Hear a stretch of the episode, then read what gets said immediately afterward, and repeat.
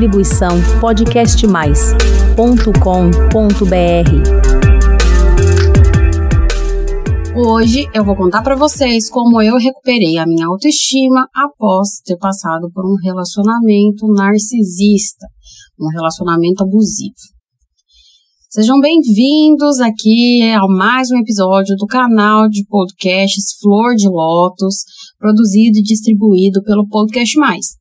Eu sou a psicóloga Priscila Zanetti e vou continuar a conversa que a gente começou na semana passada. Eu contei para vocês até o início ali da minha vida adulta, na verdade, meio da adolescência, quando eu conheci o meu ex. E foi muito mágico, né, o nosso encontro. A primeira vez que a gente se falou de verdade, ele era um completo estranho. Ele, na verdade, para mim era um estranho, né, só conhecia de vista. Era amigo de um amigo meu, estudávamos juntos, né, eu e o amigo dele ali de infância. Então eu decidi fazer uma pergunta para ele porque eu acreditava que todo mundo que eu conhecia, que me conhecia, só falava que eu era bonita ou que eu era atraente, porque na verdade eu era legal. Não que eu era bonita, mas eu era simpática. Como eu era simpática, inteligente, divertida. Lembra que no episódio da semana passada eu falei sobre como eu tinha muita certeza das minhas características intelectuais e a autoestima nesse sentido era boa? Meu problema era só com a imagem mesmo. Estávamos no terceiro ano do ensino médio e eu virei para ele e falei: Olha, vou te fazer uma pergunta, pode parecer estranho, mas eu sei que você vai ser sincero porque você não me conhece, então eu quero que você seja o mais sincero possível. Tá bom? Ele: Tá bom. Então, a gente agora né, vai se formar e eu tô pensando em pedir um presente pro meu pai. O que, que você acha que eu peço? Uma cirurgia plástica ou uma viagem?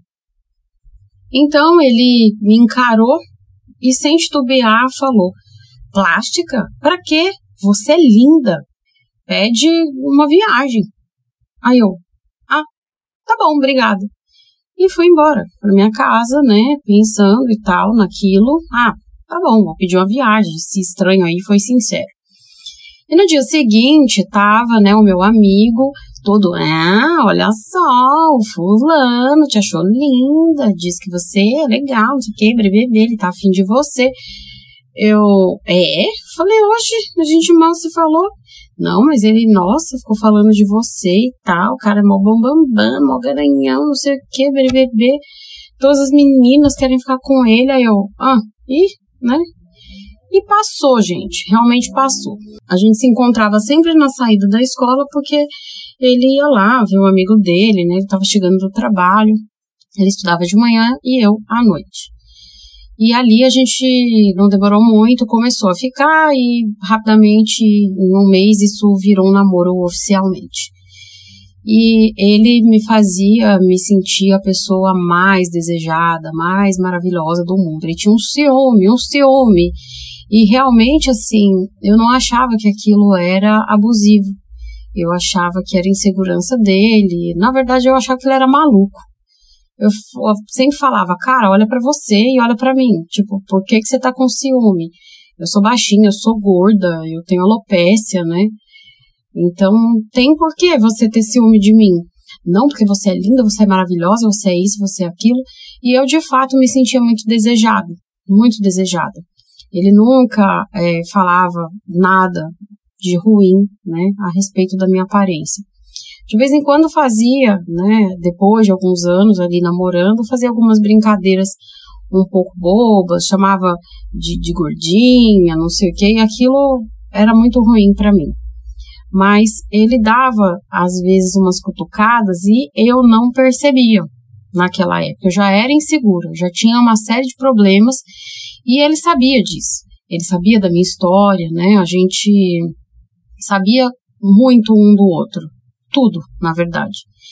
E aos poucos ele foi usando isso, né, para me atacar. Ele sabia exatamente onde me ferir. Ao longo dos anos as coisas foram ficando um pouco piores porque ele fazia comentários a respeito da aparência da minha mãe, por exemplo, né, do como ela, 20 anos mais velha, era tão linda e que eu tinha que ficar velha logo, entre aspas, né, para que eu chegasse na beleza dela. E afinal, né, ele sabia que tinha esperança ainda. Ele usava essas palavras. E as coisas foram caminhando dessa maneira, só que os piores momentos, de fato, foram somente a partir do casamento. A partir do casamento, ele fazia muitas observações horríveis a respeito do meu corpo, fazia realmente assim muitas observações, piadas, né, do jeito que eu estava vestida, fazia piadas em geral na frente dos outros para me humilhar. Em off, né, ali entre nós dois, era só elogios. Mas na frente dos outros ele gostava de fazer, entre aspas, as brincadeirinhas dele. E quando eu ficava brava, ele falava que eu estava sendo dramática, que eu estava sendo exagerada. Mas ele falava coisas como, por exemplo, que minha mãe teve três filhas e que só acertou na terceira, porque eu era baixinha, gordinha e tal, e a segunda, né, cresceu um pouco mais e a terceira não, veio perfeita, porque era magra, era mais alta, um cabelo lindo e que quando eu ficasse velha e ele não me quisesse mais, ele ia me trocar pela minha irmã mais nova. Que ele viu crescer, tá? Ele pegou no colo a minha irmã. É, ele conheceu a minha irmãzinha, que já não é mais tão inha, né? Mas na época ela tinha dois anos para três. Então ele viu ela crescer, eu achava aquilo bizarro, achava aquilo assim nojento, para falar a verdade. E ele falava isso na frente de pessoas muitas vezes estranhas, que a gente tinha acabado de conhecer, e se eu ficasse brava, ele dava risada e dizia que eu estava sendo dramática. Sempre fazendo piadas depreciativas. E com o tempo, assim, a gente teve uns problemas no casamento porque simplesmente a gente não tinha mais vida sexual. Isso com pouco tempo de casada, de uns dois, três anos, dois anos de casada, e eu achava aquilo muito estranho. Eu fui conversar com ele a respeito daquilo, isso um ano e meio mais ou menos de casada, e ele foi muito cruel. Foi a coisa mais cruel que alguém já falou da minha aparência, que ele disse que não tínhamos relações sexuais porque ele tinha nojo de mim, que eu era nojenta. E ele virou para mim e falou exatamente assim, com um olhar de desprezo, parecendo que ele estava olhando para um monte de verme. Ele olhou e disse: Olha para você. E me mediu de cima a baixo. Eu tenho nojo de você. Você tá gorda, você tá imensa. Meu pinto nem sobe. Não tem como um homem ter atração por você. Porque você tá horrível. Emagrece que depois a gente resolve isso. E ele falou outras coisas, assim, muito, muito horríveis e que eu não quero mencionar aqui, porque são tanto impublicáveis. E aquilo, assim, foi um, uma paulada na minha cabeça. Eu achei super estranho, porque olha como que o narcisista faz, né? Duas semanas antes, eu tinha virado para ele e falou: Você reparou que eu engordei? Aí ele olhou, olhou, ele. Ah, você tá um pouquinho mais gorda, mas nada demais, assim. Eu vi que você ganhou um pouco de peso, mas nada demais. Aí eu falei: Quanto você acha que eu engordei? Ele, ah, sei lá, uns 3, 4 quilos. Aí eu falei: Não, engordei 13 quilos. Ele, o quê? Como que você engordou 13 quilos? Não sei o quê, bebê. Eu falei, ué, te acompanhando, né? Não sei o quê. E ele tinha ganhado, sei lá, 6, 7 quilos. Como eu sempre digo, galinha que acompanha pato morre afogado, né? Então, é, os finais de semana a gente comia lanche, pizza e tal, e esses finais de semana, essas coisas desregradas aí acabavam atrapalhando. Durante a semana costumava ser regrada, mas devido ao estresse também acabava consumindo muito doce muito chocolate e tal, eu descontava na comida, e isso, claro, fez eu ganhar peso, além dos problemas metabólicos que eu sempre tive. Então, junto à fome com a vontade de comer, sedentarismo, etc. Só que passou, né? E assim, não, mas você vai emagrecer, você tá bonita, não sei o quê. Duas semanas depois, né, que foi esse episódio que eu acabei de contar para vocês, que ele falou que eu era nojenta, ele usou exatamente a minha chateação daquele dia, né? Aquele desabafo que eu tinha feito com ele. E o narcisista, ele é assim. Ele pega tudo que você um dia já falou, igual eu falava a respeito do como eu era insegura em relação à minha mãe, etc. Porque a minha mãe era meu modelo de beleza, né? Contava da minha infância, enfim. E ele fez questão, né, de falar coisas a respeito da minha mãe. Então, era muito surreal, muito surreal isso. E depois, né, ele foi também minando a minha confiança. ele não deixava mais eu dar risada, porque se eu risse de alguma coisa que não fosse piada dele, ele fazia um escândalo. Né? Era, eu lembro muito de uma vez, a gente estava no cinema e tinha um cara que ficava fazendo umas piadas muito engraçadas, tinha umas sacadas muito engraçadas. E eu comecei a rir. E aí ele já fechou a cara e já começou, né, a falar ali no meu ouvido que eu tava querendo dar para ele, que era para me fechar, que onde já se viu, eu tava é, dando, eu tava, como é que ele falava, que eu estava humilhando ele, desonrando ele. E eu olhei assim, falei, você tá doido? O cara nem tá nem tchum pra mim. É, você tá dando bola para ele, ele tá gostando, ele tá se crescendo porque você tá rindo. Sendo que o cara tava com outros amigos, enfim. E eu nunca nem falei com o cara, nem o cara comigo, né? Então, é, eu fui ficando retraída. Com o tempo, também pelas violências psicológicas, moral, entre outras coisas, né? É, teve uma época que ele esfregou, assim, as traições na minha cara e mostrava fotos de algumas mulheres, falava, isso, isso aqui que é mulher, não é esse lixo não que você é. E fez isso na frente da minha família também, foi tudo muito violento. E eu realmente me sentia um lixo, me sentia péssima.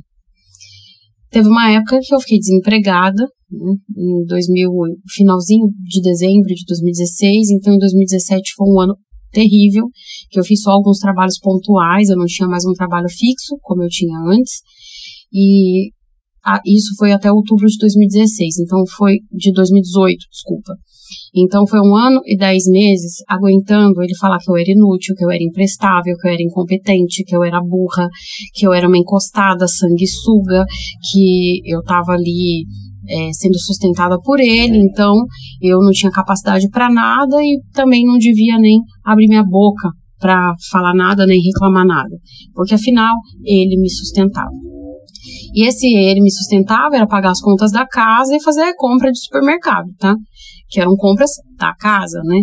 Agora, coisas para mim mesma, roupa, sapato, desodorante, perfume, salão de beleza, né? Esmalte, batom, essas coisas. Ele nunca me deu. Pra não dizer que nunca me deu, assim, dava presentes esporadicamente, mas só uma vez que ele saiu comigo para comprar roupas. Acho que foi um momento que ele estava com vergonha de sair comigo andando daquela maneira, maltrapilha, e decidiu comprar roupas para ele e algumas para mim também. Foi realmente uma coisa assim muito difícil essa época, porque aí todas as minhas certezas intelectuais, a minha certeza de ser simpática, inteligente interessante acabou. Porque a gente não conversava mais. Quando eu tentava conversar, ele mandava eu calar a boca, porque eu estava atrapalhando, porque eu era inconveniente. E teve uma vez que foi uma coisa muito violenta, uma também das mais violentas e mais marcantes para mim, que foi quando ele virou e falou né, que ele iria numa festa de aniversário de uma moça, enfim, que tinha chamado ele, uma colega de trabalho. E eu falei: não, você não vai. Você foi convidado? Não, nós fomos convidados, né? Nós vamos. Ele virou e falou: Não, Priscila, você não entendeu? Não existe nós. Você ainda não entendeu que não existe nós? Existe eu e existe você. Nós temos vidas separadas. E o seu lugar é dentro de casa. Você não sabe sair, se comportar, é por isso que eu não te levo para os lugares. Eu não levo você para sair com os meus amigos, porque eu me queixava, né, disso, porque ele me deixava muito em casa e saía e saía para barzinho, essas coisas, nunca me convidava, nunca falava, ah, vem aqui, né, a gente se encontra. Não, nunca. E ele falou que era porque eu não sabia me comportar, porque eu não sabia nem falar, porque eu era igual um animal, que o meu lugar era ficar dentro de casa junto com os cachorros, como o animal que eu era. Então, assim, você vai ouvindo isso tanto, tanto, tanto que vai te deformando. Eu já tinha a questão, né, da, da beleza física, que eu achava que eu não tinha, e agora já tinha ido para o saco também toda a autoestima emocional e intelectual. Foi muito difícil, foi horrível. E quando eu saí do abuso, algumas coisas eu fui me agarrando e me resgatando. Acho que a primeira coisa foi que anos antes, né, um amigo meu virou e falou assim: a gente já estava na faculdade ainda, nem era casada, e nós conversávamos sobre essa questão de que eu tinha vergonha, né, do meu corpo, ai, se eu vou na praia, não sei o quê, e usar biquíni. Ele falou uma coisa que eu achei super interessante e eu quero compartilhar aqui com vocês, principalmente se você é mulher, que você pega essa frase para você como eu peguei para mim. Ele virou e falou: Pri, você acha mesmo que as pessoas vão na praia e vão ficar reparando se você tem celulite ou não? Se você tem barriga ou não? Se você tem dobras ou não? Se você está acima do peso ou não? As pessoas não estão preocupadas com isso, principalmente os homens. Né? Eles, na verdade, as pessoas vão lá por causa delas mesmas. Elas vão à praia para elas curtirem a praia, não para curtir você. Claro que se passa alguém bonito e tal, que chama atenção, a gente olha, mas a gente tá lá para isso. Então relaxa, né? Relaxa e curte. E eu lembro que daquela época já foi um pouco mais tranquilo de eu colocar um biquíni, ficar na praia, sem ficar tão neurótica, igual eu era antes. Mas depois que eu separei, eu me lembrava o tempo todo disso. Quando eu vestia uma roupa, quando eu ia para algum lugar, de me esforçar de pensar que as pessoas elas não estavam ali procurando defeito o tempo todo em mim.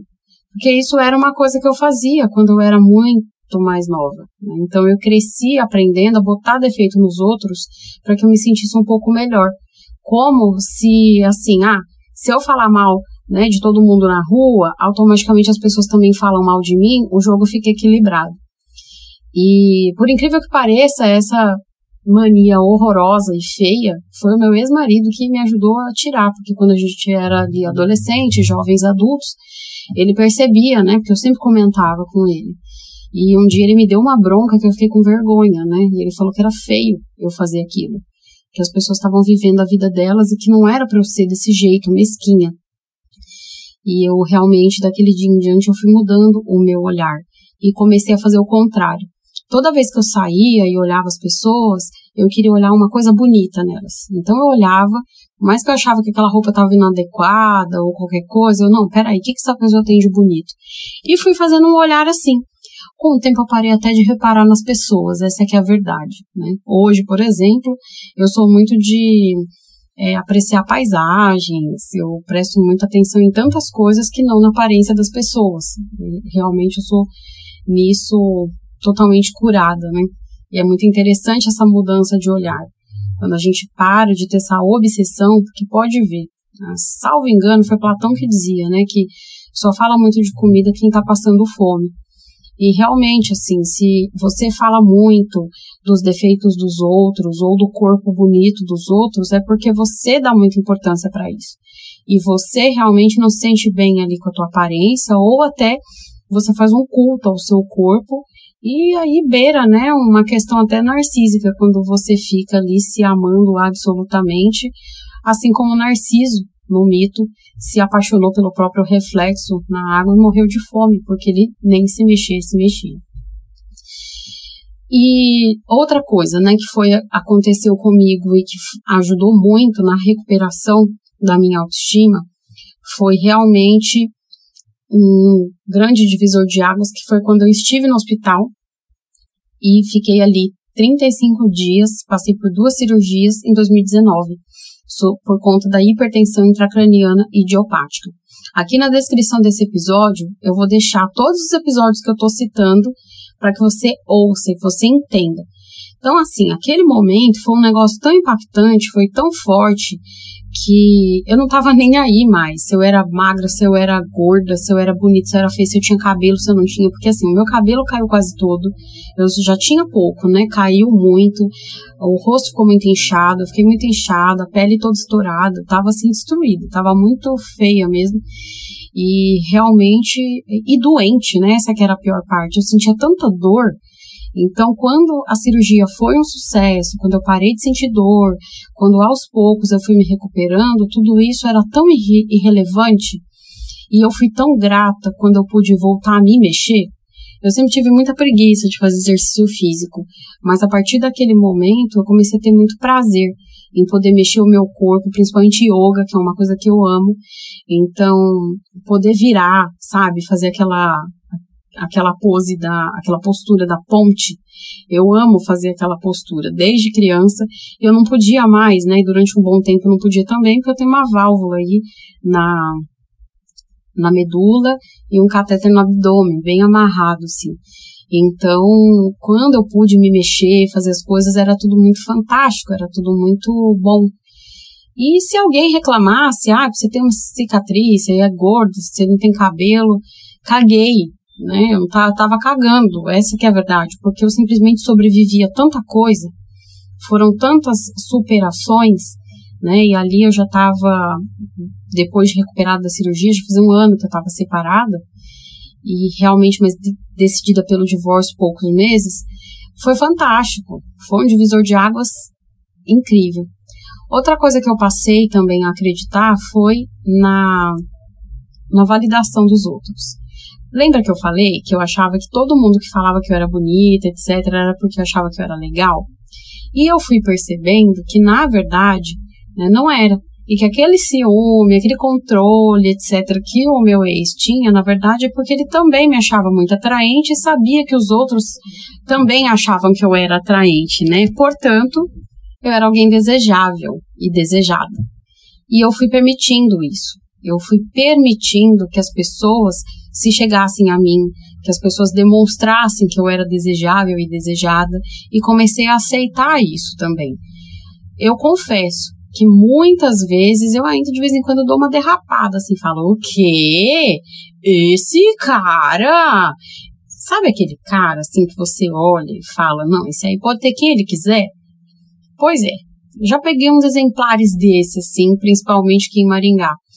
E você olha e fala, não, isso não tá acontecendo, né? Quem sofreu durante muito tempo, né, e teve uma autoestima muito péssima, de vez em quando vem, né, esses flashbacks, mas o que que acontece? Meu, meu conselho para você é que quando esse tipo de coisa acontecer, esse tipo de pensamento, você tem duas ações para tomar, só duas decisões.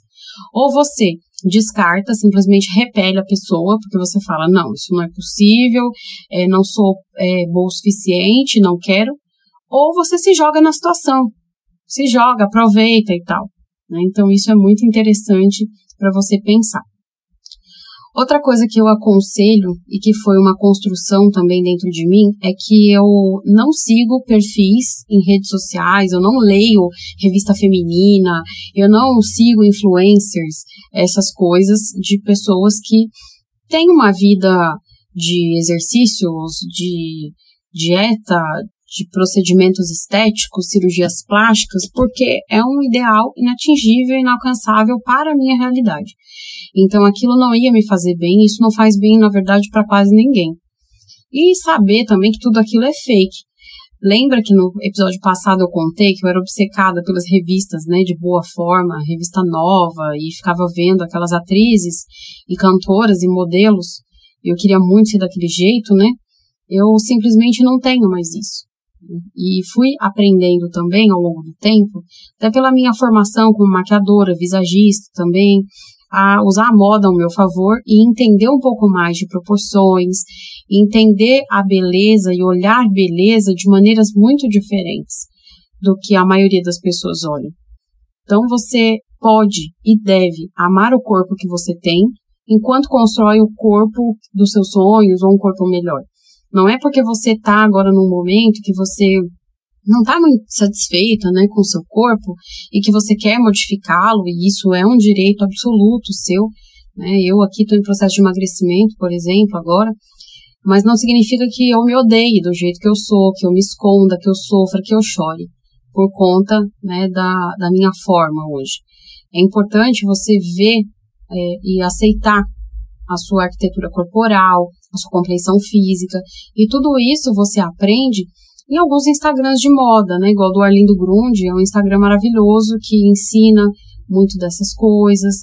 Tem vários Instagrams, assim, de stylists que trabalham nessa, dessa maneira. É muito bacana também você começar a aprender um pouquinho mais sobre tipos de corpos, né? Igual o método Kibe é um tipo de método que faz uma análise ali corporal e tal, de cabelo de linhas. Eu acho super complexo, nunca aprendi, mas é interessante você olhar e falar, gente, é mesmo, né? Tem vários tipos de corpos, vários tipos de, de pessoas e formatos e tal, e todo mundo é bonito. Então, antigamente, né, a moda dizer que o corpo perfeito era ampulheta, o corpo feminino, e você tinha que encaixar ou fazer que todos os corpos parecessem né, mais ampulheta possível. E hoje em dia não, a gente sabe que é importante respeitar as linhas né, da arquitetura corporal de cada um e fica muito mais harmônico. Beleza tem a ver com harmonia e não com perfeição. E falando com beleza tem a ver com harmonia, de nada adianta, né, você ter um corpo super perfeito e a sua mente absolutamente estragada, uma personalidade horrível. Ou também o contrário, uma personalidade incrível, o corpo todo estragado, né? A gente precisa fazer, quando eu digo estragado, é quando você realmente não cuida para a sua saúde, você tem um desleixo também. De coisas básicas até, de higiene, de ter um cabelo limpo, né? De fazer as suas unhas, de cuidar da sua pele.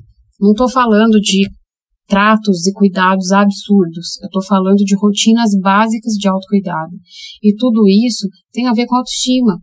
Tudo isso, né? Quanto mais você se cuida, quanto mais você se olha com carinho, com cuidado, quando você usa roupas que são adequadas para o seu tipo de corpo, você vai se sentir cada vez mais bonita, mais confiante e, consequentemente, né?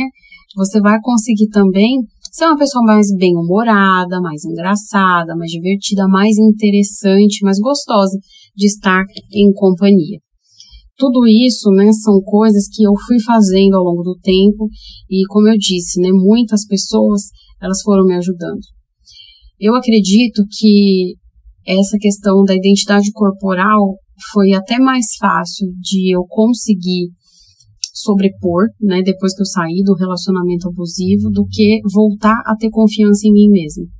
E para isso eu tive que ter a ajuda de muitas pessoas, ouvindo a minha história, das pessoas falando que não, que eu era inteligente sim.